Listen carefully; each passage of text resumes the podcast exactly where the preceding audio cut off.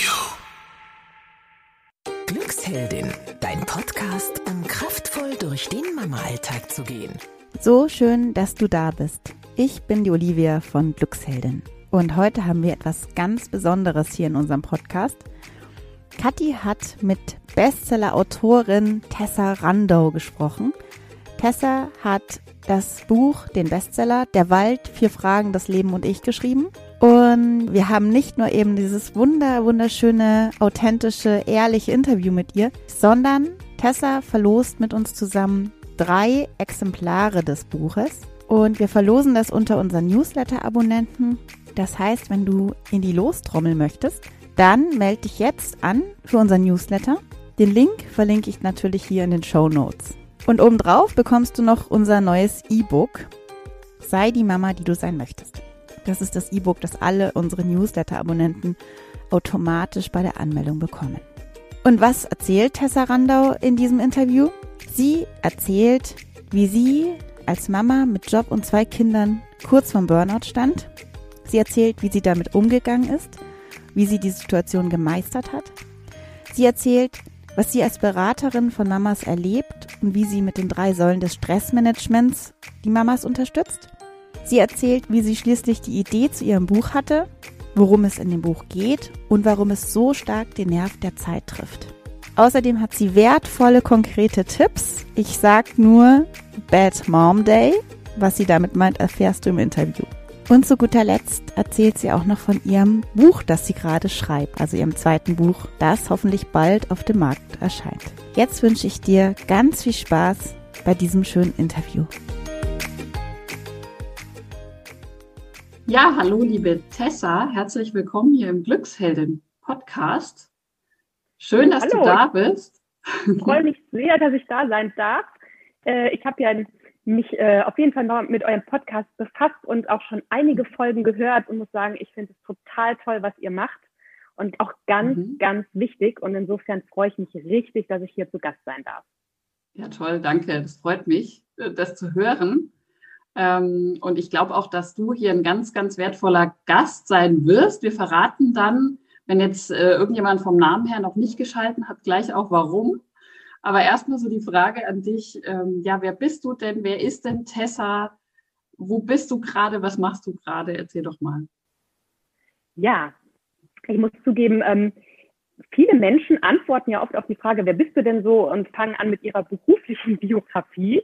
Ähm, ich muss aber sagen, ich bin nicht mein Beruf.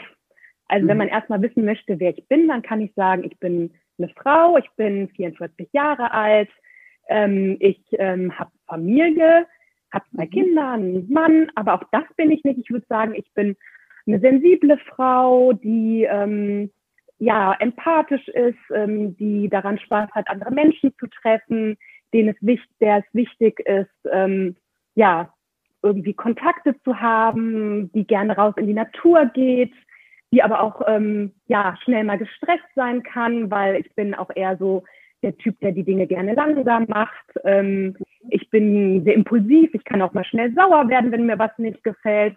Also ich würde sagen, das sind so Dinge, die mich ausmachen. Ich bin, würde ich sagen, eine ganz, ganz, ganz normale Frau mit den Bedürfnissen einer Frau, mal nach Ruhe, nach Zeit für sich selbst, die es aber auch genießt, Familie zu haben. Ja, und dann bin ich eben auch noch nebenbei jemand, der einen Job hat. Früher habe ich überwiegend als Journalistin gearbeitet, dann habe ich mich als mhm. Stress- und Burnout-Beraterin selbstständig gemacht und neuerdings ist auch noch ein Teil von mir, dass ich gerne Bücher schreibe. Mhm. Ja, und da ähm, ist ja im Jahr 2020, wo wir uns jetzt gerade noch befinden, einiges ja. bei dir passiert auch. Ähm, also in Bezug auf das, was du gerade als letztes gesagt hast. Ähm, du schreibst gerne Bücher. Erzähl doch mal, wie ist denn da in Bezug darauf dein Jahr abgelaufen, dein Jahr 2020? Ja, das muss ich sagen. 2020 war ja wirklich für viele Menschen wirklich auch ein ganz bitteres und schweres mhm. Jahr.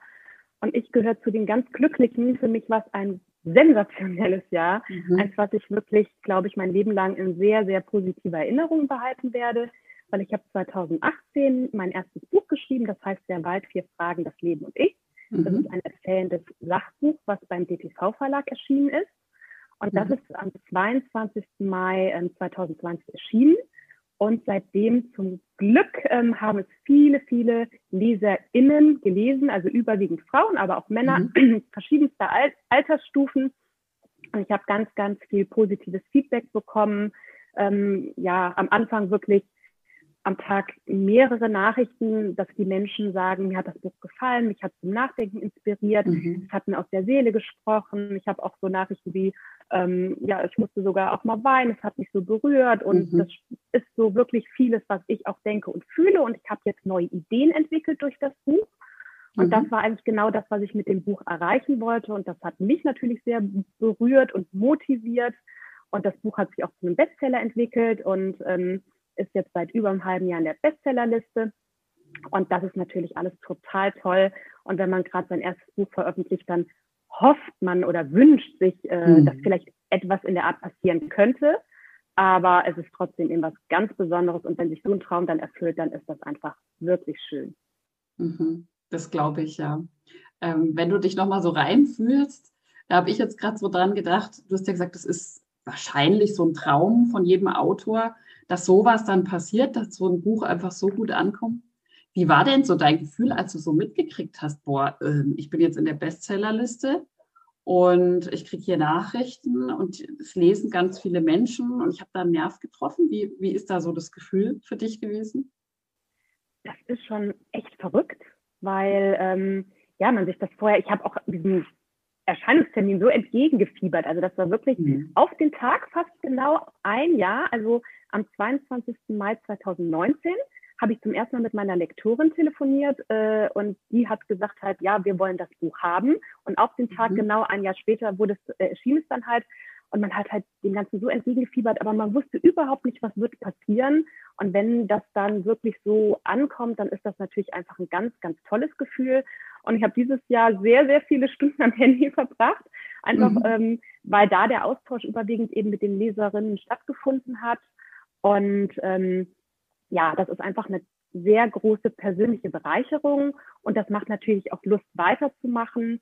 Und ähm, ja, aber ich muss auch sagen, selbst, also natürlich ist es auch toll mit dieser Bestsellerliste, das ist Wahnsinn. Viele Menschen schaffen das gar nicht, obwohl sie wirklich mhm. ganz, ganz tolle Bücher schreiben. Also es ist auch nicht unbedingt ein Qualitätsmerkmal, wenn äh, es gibt auch so viele gute Bücher, wo es einfach nicht klappt. Manchmal mhm. trifft man einfach einen Nerv. Aber diese Zahlen, die sind toll, aber viel toller ist eben wirklich dieses persönliche Feedback und ja. was es mit den Menschen macht. Mhm. Und ähm, ich habe aber auch versucht, wirklich mir zu sagen, ähm, bleib auf dem Teppich. Ne? Mhm. Also das hat, hat jetzt einmal gut geklappt und das ist auch total schön. Das heißt aber noch lange nicht, dass es beim nächsten Mal wieder so klappt. Und du nimmst das jetzt voll Dankbarkeit mit. Und trotzdem mhm. aber ist alles genauso vorher und äh, sind die Dinge im Leben sind einfach wichtig, das sind letztendlich andere, dass man gesund ist, dass die Familie irgendwie zusammenhält. Mhm. Und ich finde auch, ähm, es ist sehr schön, wenn man es schafft, so ein Buch zu schreiben, was viele Menschen bewegt.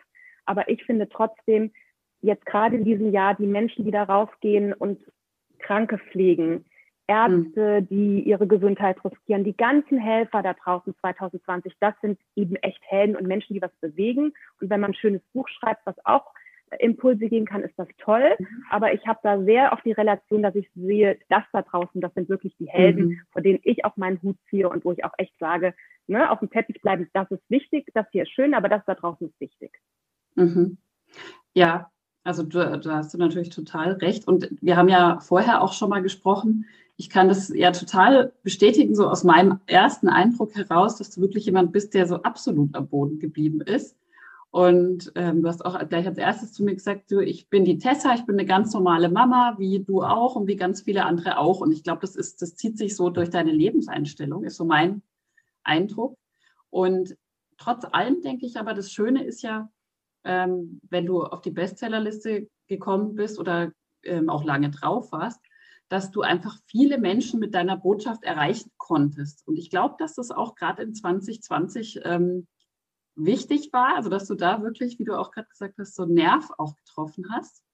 Und da schließt auch so meine nächste Frage gleich an. Und zwar hast du ja vorhin auch erwähnt, ähm, du warst Journalistin, du warst aber auch in der Stress- und Burnout-Beratung ähm, tätig und unterwegs.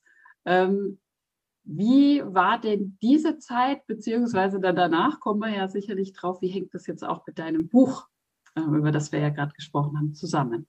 Genau, das hängt so zusammen, dass ich tatsächlich auch vieles selber in meinem Leben erlebt habe, entweder selbst oder eben beruflich, was dann in dieses Buch eingeflossen ist. Also als ich als mhm. Journalistin gearbeitet habe, da ähm, war ich Ressortleiterin bei einer Zeitschrift für die Zielgruppe 50 plus. Und das mhm. hatte sich über Jahre von einem totalen Traumjob in fast so ein bisschen einen Albtraumjob entwickelt, weil sich da die mhm. Arbeitsbedingungen mhm. total verändert und verschlechtert hatten. Und ähm, dann wurde ich schwanger und es war wahnsinnig auch, also ich war körperlich auch gar nicht fit äh, während der Schwangerschaft. Ich hatte nichts, was man irgendwie mit einer Diagnose benennen kann, aber ich war mhm. unfassbar unfit und hatte aber, ich war sehr perfektionistisch früher immer noch den Anspruch, meinen Job wirklich genauso weiterzumachen wie mhm. vorher. Ich wollte dann ursprünglich eigentlich auch schon nach drei Monaten wieder arbeiten gehen, allerdings nur in Teilzeit. Das habe ich dann erst nach sechs Monaten angefangen.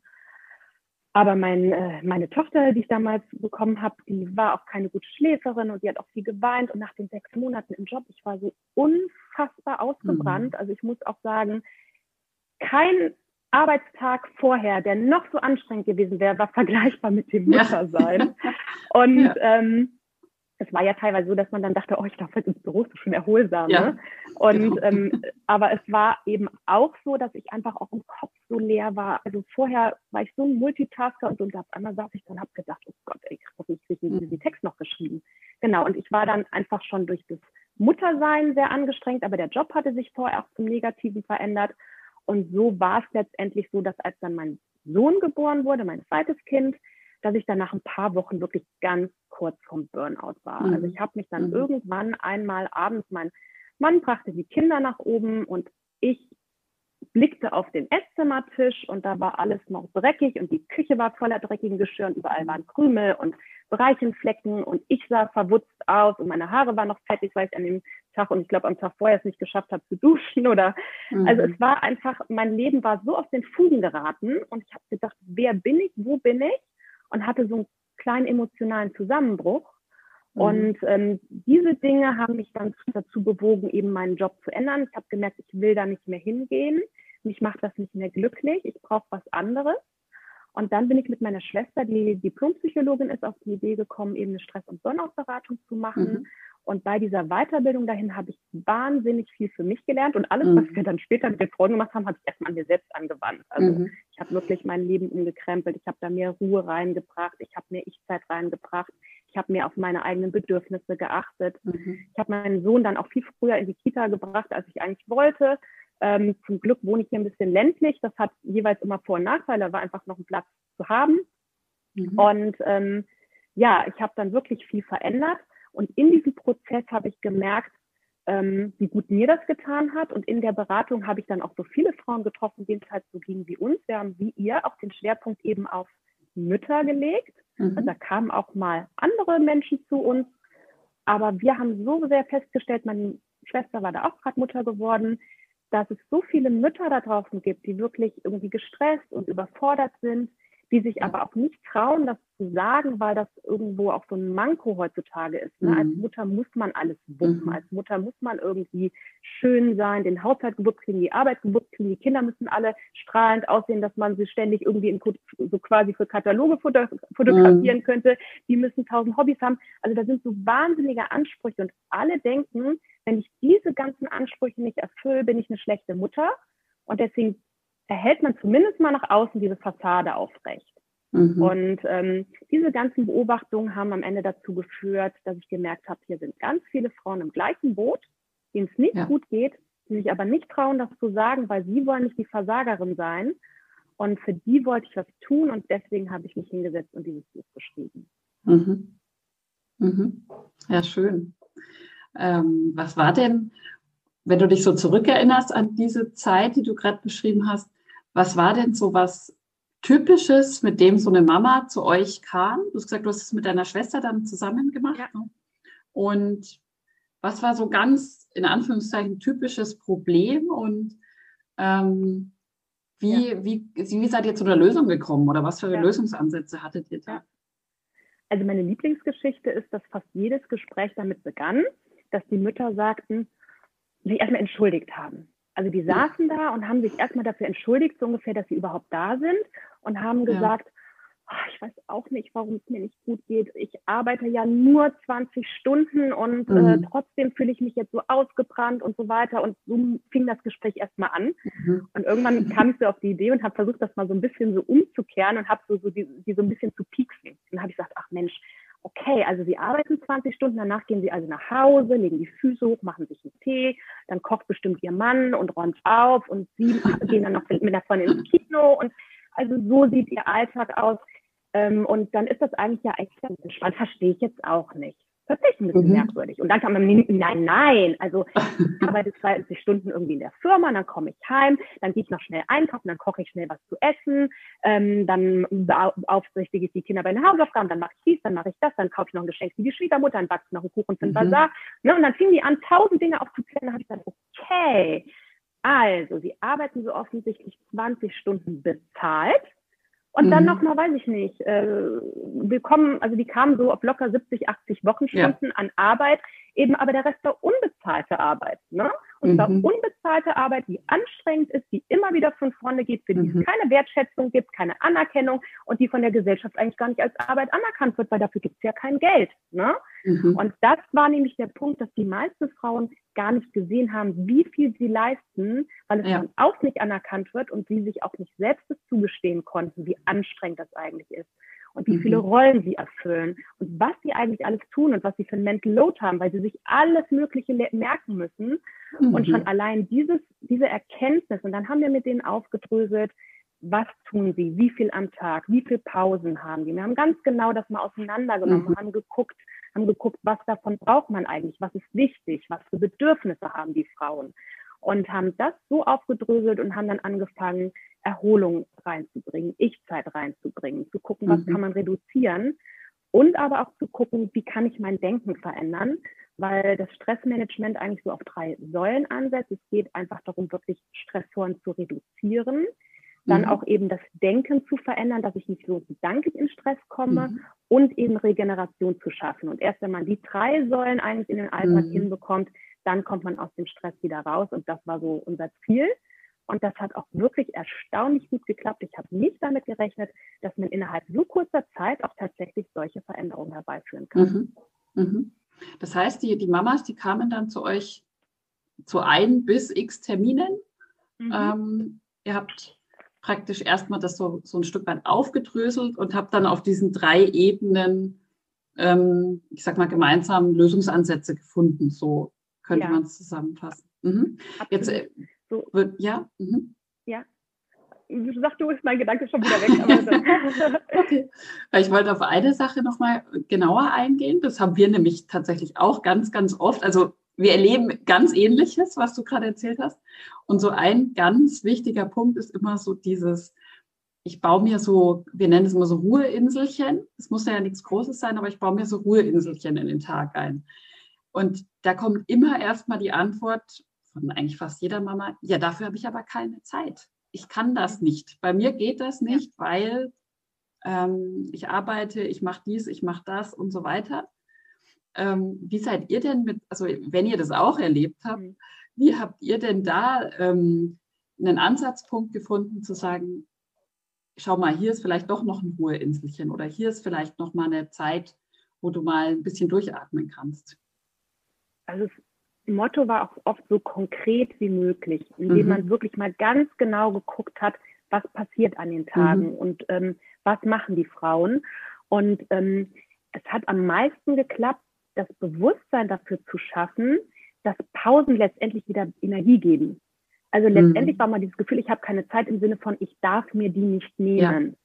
Und ähm, als aber wir den Frauen dann auch, wir haben auch immer so ein bisschen Theoretisches äh, gemacht und so und die verstanden haben, oft wenn man mal so die Theorie auch ähm, erklärt hat, warum die Pausen so wichtig sind, dass quasi wir sonst die ganze Zeit eben einen erhöhten Cortisolspiegel haben und das uns mhm. auf Dauer ausbrennt und dass wir immer wieder in die Entspannung kommen müssen, mhm. dass es in den ähm, Sympathikus und den Parasympathikus gibt mhm. und so weiter. Das haben wir alles auch wirklich so ein bisschen theoretisch erklärt.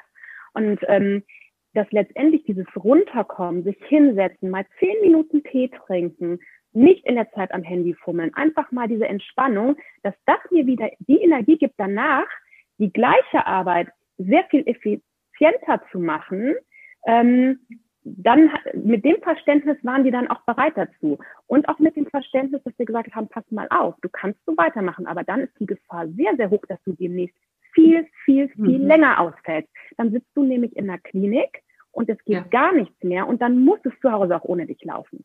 Also mach doch lieber jetzt so. Und, ähm, und letztendlich haben wir auch viel tote Zeit. Also es gibt auch oft Dinge, ähm, also erstens sagen wir zu oft Ja und müssen mal so ein bisschen gucken, wo könnte man auch Nein sagen. Dann haben, haben die allermeisten von uns eine gute Infrastruktur und man kann auch um Hilfe bitten. Das tun mhm. auch viele einfach nicht und wollen es nicht. Mhm. Und es ist aber wichtig, oder wenn man diese Infrastruktur nicht hat, dann ist es wichtig, sich eine zu schaffen, wo man Hilfe ja. bekommt. Und ähm, ja, und letztendlich äh, diese Inselchen geben eben diese Kraft, um dann irgendwie wieder für andere da sein zu können. Und mit mhm. dem Gedanken, ich kann eigentlich nur eine gute Mutter sein, ich kann nur eine gute Ehefrau sein, ich kann nur eine gute Angestellte sein, wenn ich auch noch mhm. die Kraft habe, dann ähm, mit dem Verständnis ging es dann doch, die Zeit zu finden. Mhm. Ja, meistens ist es ja dann eine Frage der Prioritätensetzung. Es hört sich immer so platt an, ne? aber letztendlich ist es so. Und das finde ich schön, denn ich habe gerade an so einen Handy-Akku gedacht. Ne? So, das Handy ja. ist irgendwie fast leer, die Mama ist fast ja. alle fix und fertig. Und dann muss die sich erstmal wieder in den, den Akku ein bisschen aufladen, damit dieses, dieses, was man an dem Akku so sieht, ein bisschen höher wird, um dann wieder auch was machen zu können. Ne? So dieser Präventionsgedanke letztendlich. Genau das, ja. genau das Bild hatten wir auch und wir haben gesagt, mhm. eigentlich ist es ganz wichtig, dass der Akku muss eigentlich ja. fast immer wieder auf voll geladen werden. Mhm. Weil wenn man mal an dem Punkt ist, dass man nur noch auf der Reserve läuft, dann ist ja sofort, ja. wenn dieses Akku ein bisschen weg ist, ist ja total aus. Ne? Ja. Und, und wirklich, dann ist ganz Sense. Und das ist natürlich nicht gut, sondern eigentlich muss der Akku mal mindestens zu 80 Prozent voll sein und darf eigentlich nur auf 60, mhm. 60 sinken und dann muss man den Rest ja. wieder aufarbeiten, damit es mir auch gut geht. Ja. Weil wenn ich unter die 50 Prozent falle, dann geht es mir eh schon so schlecht, dass ich gar nicht mehr ähm, effektiv genug bin. Und genau jetzt weiß ich auch, was ich eben noch mal kurz sagen wollte. Mhm. Viele der Frauen, die zu uns kamen und wirklich dachten, so mit ein, zwei Sitzungen ist es getan, den haben wir auch, mhm. da haben wir mhm. gesehen, oh, da ist aber wirklich, wirklich fünf vor zwölf. Mhm. Und den haben wir dann auch empfohlen, sich mal krank schreiben zu lassen. Und wir hatten mehrere Fälle, die waren dann nach ein Jahr lang und länger raus. Also, und da ja. haben, aber weil ja. die einfach wirklich schon im Burnout mhm. waren, es nicht begriffen haben. Und die, da, dann haben die sich wirklich die, ähm, eine Reha gemacht, eine berufliche mhm. Wiedereingliederung. Das kam dann alles. Und die hatten vorher nicht erkannt, als sie zu uns kamen, ja. wie weit das Ganze schon mhm. fortgeschritten ist. Also das, äh, das war schon echt erstaunlich. Ja, das stimmt. Also die Erfahrung haben wir leider, muss man sagen, auch schon gemacht, dass wir wirklich ähm, Frauen, Mamas im Training sitzen hatten, wo wir danach wirklich auch nochmal angesprochen haben, diejenigen einzeln und wirklich gesagt haben, also weil von außen siehst du manchmal Dinge, die du dann selber von innen irgendwie gar nicht mehr so wahrnehmen kannst, weil du schon so in deinem Tunnelblick bist. Ähm, und haben dann wirklich auch nochmal gesagt, du bei dir ähm, überleg dir mal, ne, vielleicht wie du sagst, krank schreiben lassen, ähm, vielleicht wirklich in der therapeutische Behandlung auch begeben. Und das ist ja auch alles keine Schande und nichts äh, Dramatisches. Es ist halt, ähm, man hat es halt vielleicht aus irgendwelchen Gründen nicht wahrgenommen, aber man kann ja immer gegensteuern, man kann ja immer was tun. Ja. ja nee, absolut. Also ich finde ähm, ganz wichtig, also wenn wir irgendwie uns einen Finger brechen, man käme ja keiner mhm. auf die Idee zu sagen, ich mache da jetzt keinen Gips drum und ich gehe nicht zum Arzt, weil das ist was, mhm. das ist ganz klar, das kann jeder sehen. Aber mhm. wir bestehen halt doch einfach aus Körper und aus Knochen und aus Sehnen, aber eben auch aus Emotion und aus Seele und aus Gefühl. Und natürlich kann auch unsere Emotion und unser Gefühl einfach auch mal krank werden oder einfach auch mal ja. nicht gut sein. Und ganz klar, wie du schon sagst, also wir waren eine Beratung, das war keine ähm, Therapie, sondern das war mhm. einfach nur unterstützend. Und ähm, wir haben versucht, Prävention zu machen, hatten auch einen Präventionskurs. Aber ganz mhm. klar, die schon kurz vom Burnout sind oder im Burnout sind, die brauchen ärztliche Hilfe, die ja. brauchen Therapie. Das ist ganz, ganz wichtig. Da kann eine Beratung alleine ähm, gar nicht genug helfen. Und ähm, ich finde es ganz wichtig, dass man sich da, wenn man eben es dem, der Seele nicht gut geht, dann braucht mhm. die einfach Hilfe, um wieder gesund zu werden. Wie jedes andere Körperteil eben auch. Und das ja. ist leider auch in unserer Gesellschaft noch nicht genug anerkannt. Nee, das stimmt. Das ist, was man nicht sieht, das gibt's nicht, ist manchmal so das Motto. Ne? Und ähm, wenn dann jemand sagt, keine Ahnung, ich habe tatsächlich eine Depression, dann ich, das ist heute noch, dass man dann den Satz hört, naja, dann reißt sich halt mal ein bisschen genau. zusammen und dann, ne, dann ja. wird es schon wieder. Dann geh halt einmal raus, geh mal spazieren oder so. Und ja, da gibt es einfach Dinge, das, das sollte je, jeder und jede ähm, dann mit einem Arzt besprechen. Mhm. Ja. Also auf jeden Fall spannend. Ihr habt da wirklich, glaube ich, ähm, in eine ähnliche Richtung zumindest gearbeitet wie wir auch. Und dann hast du ja vorhin schon erwähnt, dann ist diese Idee zu deinem Buch entstanden. Ähm, vielleicht magst du ja mal kurz erzählen, das haben wir jetzt ja. auch gar nicht erzählt, worum geht es denn da? Also, und was hat es so mit Mamas und Burnout-Prävention überhaupt zu tun? Genau, das war so ähm, 2018. Da muss ich sagen, letztendlich so ein bisschen die Idee, ein Buch zu schreiben, hat äh, mich mit meiner Freundin draufgebracht, die Selbstautorin ist, die Maike Werkmeister. Mhm. Die schreibt ganz tolle ähm, Frauenromane. Mhm. Und ähm, die hatte ähm, ein Jahr vorher irgendwie angefangen, hatte einen großen Verlag gefunden und die ging so im Schreiben auf und wir kennen uns schon aus dem Volontariat und viel, sind viele Jahre mhm. schon befreundet und ähm, das fand ich irgendwie so ganz spannend, ihren ganzen Prozess da zu sehen und ähm, irgendwie, ach, ich habe, weil ich eben Journalistin bin und gerne schreibe, hatte ich schon im Leben ab und zu mal die Idee, ich könnte ja mal ein Buch schreiben mhm. und habe auch verschiedene Sachen mal kurz angefangen, aber nie wirklich weitergemacht weil da fehlte so der Impuls. Ähm, so nach zwei, drei Seiten habe ich gemerkt, ach nö, ist es irgendwie doch nicht. Mhm. Und durch die bin ich so ein bisschen auf diese Idee gekommen, überhaupt ein Buch zu schreiben und habe dann auch noch mal ein bisschen was ausprobiert. Ähm, wollte tatsächlich ursprünglich eigentlich auch einen Frauenroman schreiben von eben einer mhm. gestressten Mutter, mhm. aber es sollte eigentlich eher so Richtung Roman gehen. Aber mich interessierten tatsächlich viel mehr so diese innerlichen Themen. Mhm. Und ähm, beim Roman muss man ja einfach noch ganz viel so Handlung und Verwicklung und dieses so Dinge reinbringen. Und ähm, das fiel mir eher so ein bisschen schwierig, dieser Teil. Nichtsdestotrotz mhm. ähm, war ich aber irgendwie so angefixt durch meine Freundin und dachte, oh, ich habe da jetzt auch total Lust drauf. Und dann bin ich mit meinem Mann in die Berge gefahren, so, zu so einem kleinen Hüttenwochenende. Das sollte so eine Recherchereise sein, weil da sollte quasi mein Frauenroman spielen. Mhm. Und ähm, da ist mein Mann ein bisschen Fahrradfahren gegangen und ich habe mich mal so rausgesetzt, irgendwie vor die Hütte und habe so ein bisschen in die Natur geguckt und auf einer Bank. Und da ist mir dann so ein Satz eingefallen, der mich schon seit vielen Jahren begleitet. Das ist eine chinesische Weisheit, die ich jetzt leider aber nicht verrate, weil die auch eben in dem Buch mhm. eine ganz zentrale Rolle spielt. Und ich möchte irgendwie da, falls es jemand lesen möchte, irgendwie die Spannung nicht nehmen. Und mit mhm. diesem Satz dieser Weisheit, die irgendwie auch ganz viel in meinem Leben verändert hat, kam die Idee zu diesem Buch. Mhm. Mm, und dann habe ich schon auf der Heimfahrt so ein bisschen drüber nachgedacht. Und als wir wieder zu Hause waren, habe ich meinen Computer genommen und habe so die ersten Sätze geschrieben. Und das war dann eben, ja, waren die ersten Sätze jetzt äh, des neuen Buchs. Und das fühlte sich so toll und so richtig an. Und da habe ich zum ersten Mal so gemerkt, ja, dieses Buch will ich schreiben. Und diese Art, also da geht es in, in diesem Buch geht es halt um eine Frau Anfang 30, die total mhm. irgendwie gestresst ist und die merkt es aber selbst auch gar nicht so richtig. Die merkt nur, mir geht es nicht gut und ich bin nicht gut drauf, aber sie weiß gar nicht, was ist eigentlich los bei mir. Was ist so die Ursache meines Problems? Und die beschließt irgendwann aus so einem Impuls heraus, ähm, heute hole ich mal nicht selber die Kinder von der Kita und von der Schule ab, sondern ich rufe die Babysitterin an und die soll die Kinder holen und ich muss einfach mal aus meinem Alltag flüchten. Und dann mhm. flüchtet die in einen Wald auf eine Lichtung und merkt erst eigentlich so, hat gar nicht vor, dorthin zu fahren, aber als sie dort landet, dass sie irgendwo so ihr inneres Gefühl dorthin geführt hat. Das ist nämlich so die Lichtung ihrer Kindheit, wo sie früher total schön gespielt mhm. hat und schöne Zeit verbracht hat. Und dort hat sie eine Begegnung mit einer alten Dame und die erzählt ihr von vier Fragen, die das Leben verändern können. Und die junge Frau ist erst total skeptisch, aber irgendwann wird sie neugierig und dann wird wirklich ganz vieles in ihrem mhm. Leben passieren.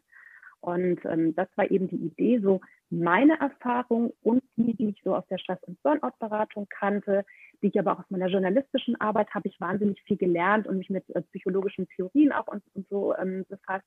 Also da ist ganz viel aus meiner Arbeit und aus meiner eigenen mhm. Erfahrung eingeflossen und das ist jetzt eben dieses Buch geworden. Mhm. Das heißt, es ist ja zum einen, also ich kenne ja auch dein Buch, ähm, eine Geschichte ähm, ja, über eine, eine Frau und zum anderen ist es ja aber auch ganz stark etwas, also so habe ich es empfunden, zumindest beim Lesen, was einen selber so anspricht und inspiriert, selber über gewisse Dinge mal nachzudenken. Also mir ging es so, ich habe mich da sehr stark wiedergefunden ähm, in dieser Frau, um die es ähm, ging, um die es geht und ähm, habe dann ganz automatisch angefangen, mir zum Beispiel auch diese Fragen zu stellen. Also und ich glaube, das ist ja wahrscheinlich was, ne, was, ja. was du auch damit bezweckt hast, oder? Genau, das war, das war genau die Idee. Also deswegen mhm. wollte ich eben auch keinen Roman schreiben, sondern ein, erzähl ein erzählendes Sachbuch. Und ganz wenige, weil das ja auch ein bisschen ein komisches Genre ist, ganz wenige Leserinnen haben das auch nicht so äh, quasi gemerkt und haben gedacht, es sollte ein Roman sein. Das waren die ganz wenigen, die so ein bisschen enttäuscht waren, mhm. weil die gesagt haben, oh, die Figuren, die sind ja gar nicht so stark ausgearbeitet mhm. und ähm, das, ne, da hätte ich mir noch so ein bisschen mehr gewünscht. Aber das war gerade meine Intention. Also die Figuren, natürlich soll, soll ich mich mit der Frau identifizieren, aber letztendlich mhm. nur, um eins hinzubekommen, dass sie genau das macht, mhm. was bei dir passiert ist. Du ja. sollst eigentlich die Leserin oder Leser soll anfangen, sich selbst die Fragen zu stellen, soll über sich selbst nachdenken, soll sich hinterfragen, soll überlegen, wie würde ich denn handeln oder wie habe ich bisher gehandelt? Was für neue Ideen und Impulse habe ich jetzt vielleicht durch diese Fragen? Und das wollte ich mit diesem Buch machen. Ich wollte einen Ratgeber schreiben, der aber nicht Rat gibt im Sinne mhm. von, das sollst du so und so machen, sondern der dir nur ein Werkzeug an die Hand gibt, um für dich selbst Ideen zu entwickeln. Mhm. Und deswegen ist das Buch auch sehr schmal, weil ein Stück weit der Geschichte soll man selber mitschreiben und zwar seine eigene. Also ja. die Idee ist eben gar nicht so viel Stoff zu liefern, sondern nur Stoff zum Selbstreflektieren zu liefern. Mhm. Und es gibt halt aus meiner Sicht nicht den einen richtigen Weg, um irgendwas im Leben anzugehen, sondern es gibt unfassbar viele Wege und jeder muss seinen eigenen Weg finden. Mhm.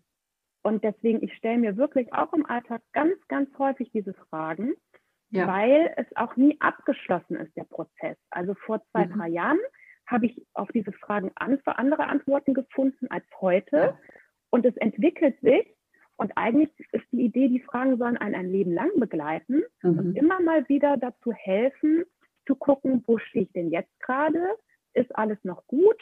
Wo kann ich mit Hilfe der Fragen auch wieder Veränderungen herbeiführen? Mhm.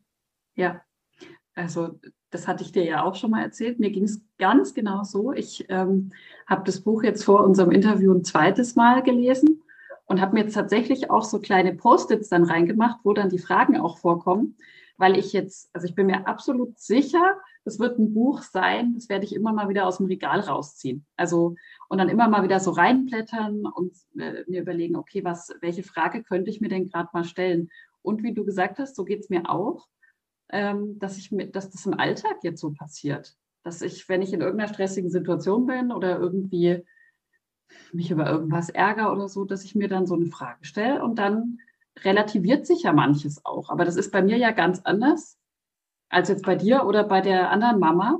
Und das finde ich so schön. Also, dass es so für jeden so für jeden seine individuelle Geschichte schreibt, ja, so wie du es auch gerade gesagt hast. Ja, ja. total schön. Ich glaube mhm. schon, dass wir Mütter natürlich viele Themen haben, die ähnlich sind. Das ist mhm. so dieses, wo man sich halt vielleicht so ein bisschen identifizieren kann.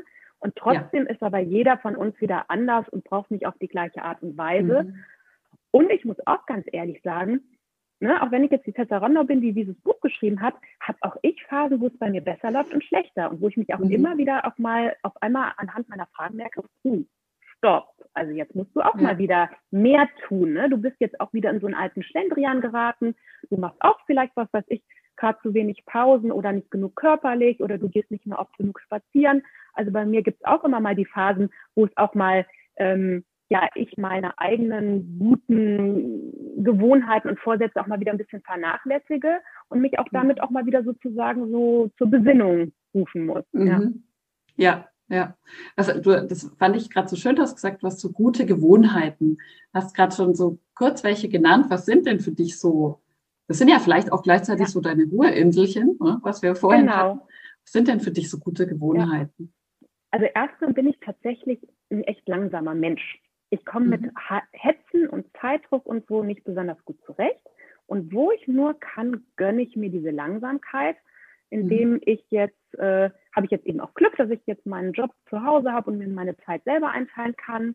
Und da, ich versuche den Tag einfach nicht so stark zu füllen ähm, und um überhaupt schon mal diese Lang Langsamkeit mir, wo es möglich ist, gönnen zu können. Mhm. Das ist schon mal so ein Grundprinzip, was ich so insgesamt in meinen Alltag reingebracht habe. Aber das, was mir total gut tut, ist mindestens einmal am Tag oder ja, mehr schaffe ich auch nicht, aber einmal am Tag einen Spaziergang zu machen, mhm. mal draußen zu sein. Ich bin wirklich jemand, der die Natur braucht, so als mhm. so, um sich irgendwie zu erden. Tut mir total gut. Äh, und da werden auch alle Sorgen direkt viel, viel kleiner, weil ich gucke mir auch so gern einfach wirklich diesen Kreislauf der Natur an. Also dieses, mhm. die Jahreszeit, dieses Kommen und Gehen, wie sich das entwickelt. Und das hat so ganz viel Tröstliches für mich. Also das finde ich einfach wahnsinnig schön dann bin ich wirklich viel, viel, viel besser darin geworden, einfach Pausen zu machen. Mhm. Und ähm, ich kann auch mittlerweile, ich bin wirklich sehr ordentlich und eigentlich perfektionistisch und da arbeite ich seit Jahren gegen an, also dass das nicht ne, so dominant ist. Und ich habe auch ja. mal wieder Phase, wo ich sage, ich muss jetzt mal Ordnung reinbringen. Aber ich kann mittlerweile auch mal so einen Schalter drücken, dass ich einfach weggucke. Also ich kann auch, ähm, bin jetzt mit meinem Aufräumen, ich habe jetzt die letzten Tage irgendwie vor, wie gesagt, mal wieder so ein bisschen Struktur hier reinzubringen und bin immer noch nicht so weit gekommen, wie ich eigentlich mhm. wollte, weil ich auch echt ein bisschen schlapp war. Und dann ich, wollte ich eigentlich gestern Mittag fertig sein und mich mit meiner Schwester treffen und uns mal so einen richtig schönen Nachmittag gönnen. Mhm. Und dann war ich aber immer noch nicht fertig. Und früher hätte ich vielleicht sogar der abgesagt oder hätte irgendwie mhm. gelaunt gewesen. Es hätte mich irgendwie belastet. Und gestern habe ich in meinem Kopf einfach gedacht, so, Schalter umlegen, du nimmst das jetzt mhm. einfach nicht mehr wahr. Du hast jetzt einfach eine gute Zeit, das brauchst du jetzt. Und danach kannst du eh danach wieder dein Aufräumprojekt viel besser machen. Ja. Und es hat total gut geklappt. Und das wäre mir früher nicht gut gelungen. Genau, und zu meiner Schwester, da kann ich auch noch einen Tipp sagen. Also wir haben irgendwann auch mal eingeführt, ist jetzt auch durch Corona weniger gewesen, als wir wollten, aber da haben wir, wir haben mal den Bad Mom Day eingeführt. Mhm. Und dann haben wir echt ab und zu mal so, hat sie sich einen Tag freigenommen, ich mir auch, dann haben wir mal einen Tag im Monat irgendwie blau gemacht. Dann haben wir die Kinder bei mhm. den Großeltern, also das war so, wir hatten immer einen Tag, da waren die nachmittags bei den Großeltern und dann haben wir irgendwie schon uns vormittags getroffen, sind irgendwie Kaffee trinken gegangen, haben Spaziergang gemacht und haben uns vielleicht nachmittags irgendwie einen schönen Film mal angeguckt und haben uns mhm. echt mal so einen freien Tag gegönnt. Und das ja. war auch so eine dieser Inseln. Ja. Ja, das ist eine coole Idee, gerade der Titel auch Bad Mom Day. Aber an den Film jetzt gerade gedacht. Genau, das war so ein bisschen inspiriert dadurch. genau, genau. Ey, wir sind heute mal so richtig. Ja, cool. Und genau in dem Rahmen auch als Empfehlung, ich finde, ähm, gerade Mütter mit kleinen Kindern, ne, sich mal in Ruhe mhm. zehn Minuten hinsetzen und einen Tee trinken, wenn die dann ständig an einem Bein rumzuppeln oder so, ist es auch nicht so entspannt. Ich finde ja. schon wichtig, dass man bei Kindern auf Medienkonsum achtet. Aber mein Gott, wenn sie dann einmal zehn Minuten Fernsehen ja. am Tag mehr oder irgendwas anderes äh, damit die Mutter dann echt mal ihre Ruhe hat, ey, macht mit bestem Gewissen. Ja, ihr seid mhm. bessere Mütter, wenn ihr euch zwischendurch mal ausruht und wenn eure Kinder dann mal 10 Minuten oder 15 Minuten mehr ja. ferngesehen haben als offiziell erlaubt, egal. ja, genau, richtig. Das ist auch ein super Tipp. Das ist ja ganz oft was, was, glaube ich, uns alle Mütter so immer wieder begleitet, dieses schlechte Gewissen. Also so dieses, jetzt bin ich hier, jetzt bin ich gerade nicht dort, ähm, jetzt habe ich das erlaubt, war denn das richtig? Und da kannst dich ja da bis ins, in, ins Unendliche quälen. Und da finde ich sowas eben cool, da mal zu sagen, naja, ich bin jetzt mal eine Batman. Dann ist es halt so. Ja. Also ja. Äh, davon wird jetzt keiner äh, unglücklich oder sonst irgendwas. Ja.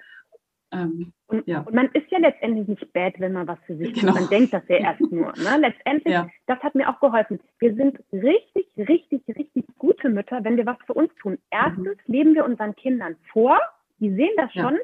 dass das wichtig ist. Ich sage das auch zu denen, passt mal auf, die Mami braucht jetzt mal eine Pause, das ist wichtig für mich, es ist wichtig, dass man im Leben Pausen macht und so weiter. Wir sind ja Vorbilder. Und mhm. insofern ist es ganz wichtig, dass wir auch einfach mal Selbstfürsorge zeigen, also dass wir die machen und dass die Kinder auch lernen, dass man das braucht. Mhm. Und dann sind wir auch noch in dem Moment eine gute Mutter, weil wir einfach danach wieder ein besseres Nervenkostüm haben, mehr Ruhe für unsere Kinder, auch mit offenerem Herzen uns wieder um die kümmern können, nachdem wir auch mal was für mhm. uns getan haben. Wenn wir immer nur was für andere tun, dann machen wir vielleicht auch gar nicht mehr so, wir tun dann was für die Kinder, aber am Denken stillen, ich will eigentlich gar nicht, will eigentlich gar nicht. Das spüren mhm. die ja auch. Ja. Also ich bin zum Beispiel auch jemand, das sind auch so meine Inseln, also im Alltag schaffe ich mir die, aber ich bin auch wirklich jemand, ich muss immer mal so zwischendurch aufbrechen. Und mhm. deswegen fahre ich, das habe ich dieses Jahr jetzt nicht so gekriegt ich merke auch, das fehlt mir wirklich. Mhm. Alle äh, Nase lang mal, alle paar Wochen setze ich mich im Zug und fahre, weil meine Freundinnen sind überwiegend so über Deutschland verstreut und fahre mal eine Freundin mhm. für ein Wochenende. Mhm. Und dann machen wir es uns richtig schön und dann schmeißt mein Mann hier alles und der kriegt im Gegenzug andere Sachen. Der geht total gern Fahrrad fahren, der geht jeden Freitagnachmittag, geht der Fahrrad fahren, das ist so seine Ich-Zeit und ich kriege dafür meine Wochenenden und das muss auch gar nicht teuer ja. sein, was man da macht. Und das habe ich auch in den letzten Jahren, das war auch so mein Ding, aber das ist wie gesagt immer alles mein Weg. Ne? Das, jeder muss da so sein finden. ich mhm. habe auch in den letzten Jahren beschlossen, das Jahr 365 Tage und da sollte sich am besten fast jeder gut anfühlen.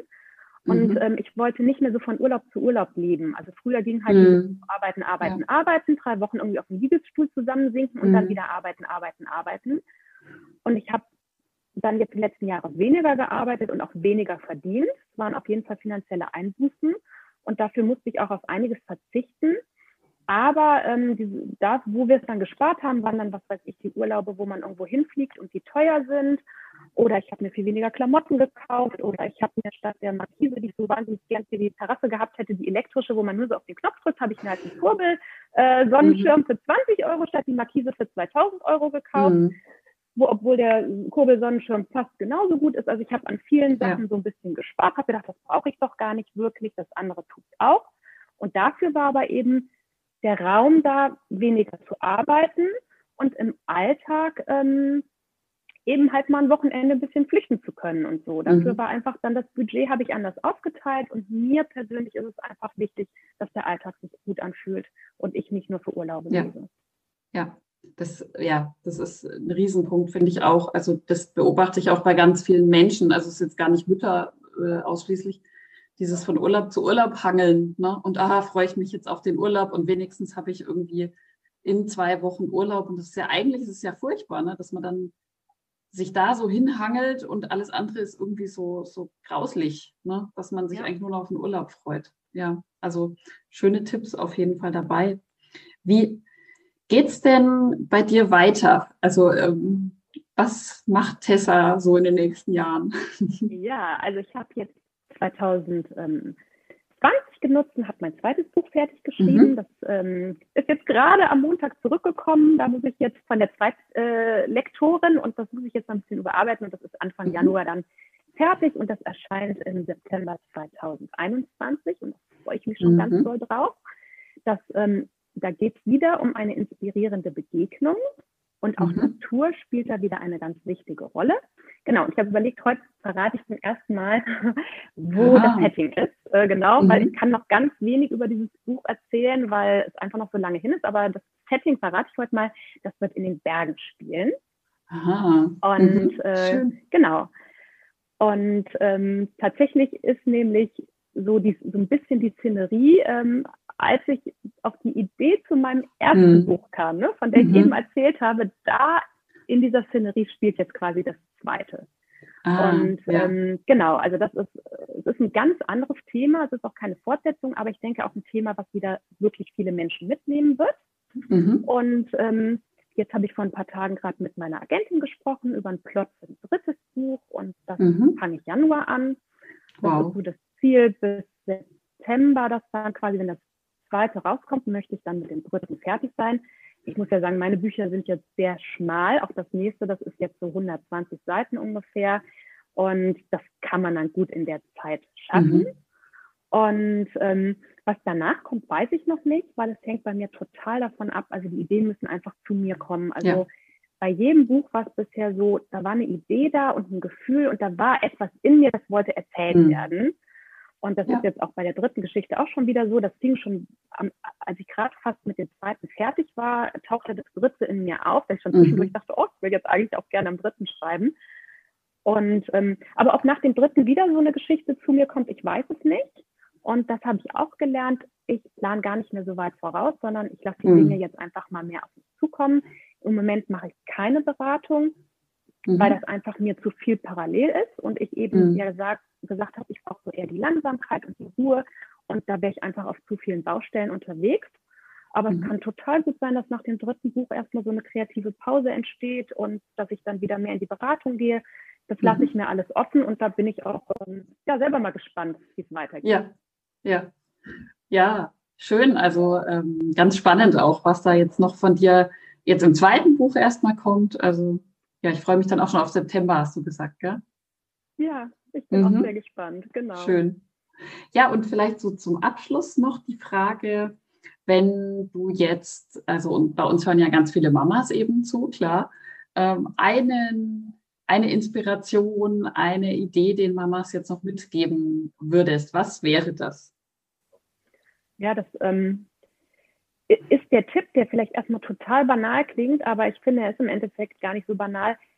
Versucht mal eure eigenen Bedürfnisse kennenzulernen mhm. und die mehr zu erforschen und euch rein zu horchen, weil erst in dem Moment, wo ihr euch und eure Bedürfnisse gut kennt, könnt ihr die Weichen stellen, um etwas zu tun, dass es euch besser geht.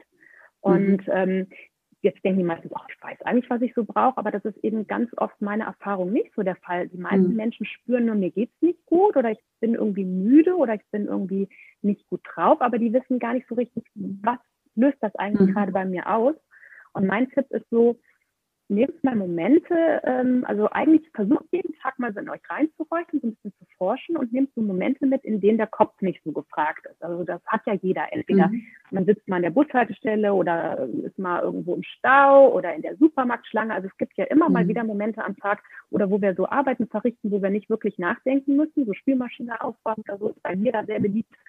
Und dann versucht man so zu gucken, wie geht es mir eigentlich sowohl körperlich, also bin ich fit, ähm, fühle ich mich kraft, voll, bin ich entspannt und locker, das ist eher das Gegenteil. Ne? Habe ich verspannte Schultern, habe ich vielleicht gerade eben mit den Zähnen geknirscht, was ist da mm. los bei mir?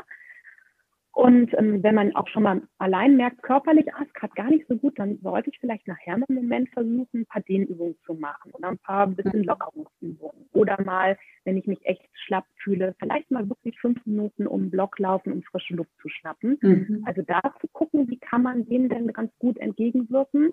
Und wenn ich mich gefühlsmäßig nicht gut fühle, ähm, zu, zu, ich bin eher vielleicht ein bisschen traurig, ein bisschen antriebslos, ich bin irgendwie sogar ein bisschen aggressiv, dann zu schauen, mhm. was könnte jetzt aber gerade helfen, also wo kommt es denn her? Bin ich aggressiv, weil ich seit Stunden durch die Gegend hetze und keine Pause hatte, dann brauche ich vielleicht eine Pause. Bin ich eher nicht so gut drauf, weil ich das Gefühl habe, ähm, mein Partner hat mich irgendwie die letzten Tage gar nicht gut unterstützt und hängt wieder alles an mir, dann braucht es vielleicht mal ein Gespräch abends auf dem Sofa mhm. unter vier Augen. Bin ich nicht gut drauf, weil irgendwie äh, heute Morgen in der Besprechung mit den Kollegen irgendwas nicht gut gelaufen ist, dann muss ich vielleicht auch da mal mir ein paar Notizen machen und mit den Kollegen mhm. das und das besprechen. Und wenn man permanent, also jeden Tag so ein bisschen so eine Selbstbeobachtung macht und dann immer rausfindet, warum löst gerade, also warum habe ich gerade dieses Gefühl und was hat das ausgelöst und da jedes Mal immer in kleinen Schritten dran arbeitet, dann wird auch der Berg des nicht Wohlfühlens ja. gar nicht erst so groß. Und das mhm. hat, hilft mir total, da am Ball zu bleiben. Das mhm. kann man in diesen kleinen Momenten machen. Man kann auch anfangen, irgendwie sich ähm, Notizen zu machen, abends vorm Einschlafen oder so, ein Tagebuch mhm. führen oder so. Also es gibt viele Wege, aber diese sich selbst beobachten, Selbstreflexion und die eigenen Bedürfnisse kennenlernen mhm. und dann relativ schnell Lösungen finden. Das ja. finde ich ist im Alltag sehr wichtig. Mhm. Ja, danke, ganz toller Tipp. Vor allem dieses Step by Step, ne? nicht gleich ja. alles und sofort und dann ist alles super und mach die Übung und, und dir würde es, wird es gut gehen. Weil das ist ja nicht realistisch. Es sind ja diese kleinen Schritte, diese kleinen Erkenntnisse, die einen dann weiterbringen. Ja. Absolut, man kann nicht alles auf einmal und sofort. Und hm. auch noch eine Sache wäre vielleicht, mach, also am besten nie eine To-Do-Liste haben, auf der mehr als drei Sachen stehen. Und hm. die sollten auch wirklich hm einfach zu erfüllen sein. Ja. Ja. Und ähm, alles andere, was äh, kann man auf irgendeinem Zettel ganz hinten im Schrank vergraben, also ähm, und den irgendwo, und wenn diese drei Sachen abgearbeitet sind, dann kann man ja wieder raus und die nächsten übertragen. Also, mhm. dass man eigentlich am Ende des Tages das Gefühl hat, ich habe das auch wirklich geschafft, was ich mir vorgenommen mhm. habe. Da mhm. fühlt sich nämlich auch gut an, in kleinen Schritten und wirklich erstmal ähm, gucken, was ist wichtig und im Sinne von, was ist wichtig, damit es mir gut geht. Und ja. ich zum Beispiel, ganz ehrlich, ich sage ja, ich bin so ordentlich und so Perfektionist. Ich hätte theoretisch den Anspruch an mich, mal mindestens einmal im Jahr meine Schubladen auszuräumen und auszuwischen. Habe ich seit mhm. zehn Jahren nicht gemacht. Das ist irgendwie nicht mhm. so wichtig. Ja, also äh, ja. es gibt einfach andere Sachen, die sind wichtiger. Ja. Und dann habe ich halt ein paar Krümel in der Schublade. Was soll's? Mhm. Also das macht man, würde mein Leben nicht verbessern, wenn es nicht so wäre. Außer ich brauche es so dringend. Gut, aber dann finde ich auch, das ist noch ein kleiner Tipp, dann darf ich mich aber auch nicht beschweren. Also auch das ist wieder das mit dem Denken. Wenn ich mhm. jetzt das Gefühl habe, es ist so wichtig für mich, dass ich diese dämlichen Schubladen auswische, dann muss ich mir aber auch sagen, so, das tue ich jetzt für mich, damit es mir mhm. gut geht, damit ich mhm. mich jedes Mal freue, wenn ich die wieder aufmache. Und dann ist ja. mir das offensichtlich jetzt auch wichtiger als Ruhe oder wichtiger als das.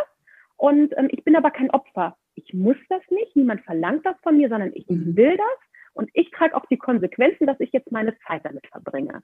Und dann Mhm. nehme ich aber voll Dankbarkeit auch wahr jedes Mal, dass ich das geschafft habe und freue mich drüber, dass ich es getan habe. Und dann habe ich sozusagen die Verantwortung für mein Handeln übernommen, aber ich Mhm. bin eben kein Opfer und ich muss ganz vieles eben nicht. Mhm. Mhm. Das ist auch so dieses, na, da könnten wir jetzt noch eine halbe Stunde wahrscheinlich drüber sprechen, dieses ich muss, ich muss und ich muss noch schnell und ja. Ähm, aber auf jeden Fall ganz, ganz tolle Tipps. Vielen Dank, Tessa. Vielen Dank für das ganze schöne Gespräch. Ähm, ja, es war ganz, ganz viel dabei und ich könnte mir auch vorstellen, dass die ein oder andere Mama nochmal Lust hat, sich vielleicht ein Buch zu kaufen. Wir packen das natürlich alles äh, verlinkt und alles in die Shownotes mit rein. Genau. Und war auf jeden Fall ein ganz äh, authentisches, sympathisches Interview. Vielen Dank dafür. Ja, ich bedanke mich auch und ich freue mich total.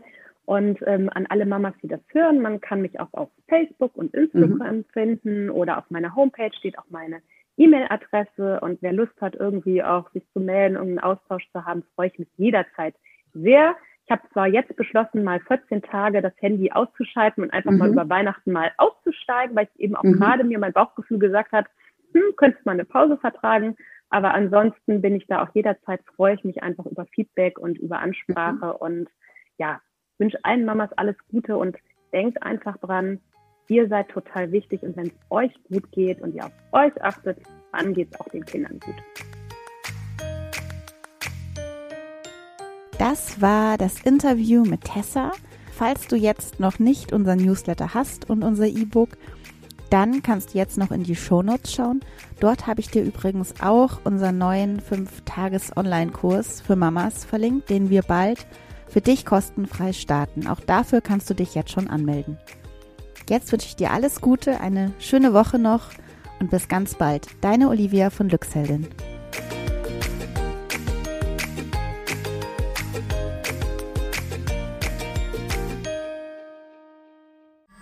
Alle Podcasts jetzt auf podyou.de, deine neue Podcast-Plattform. Podyou.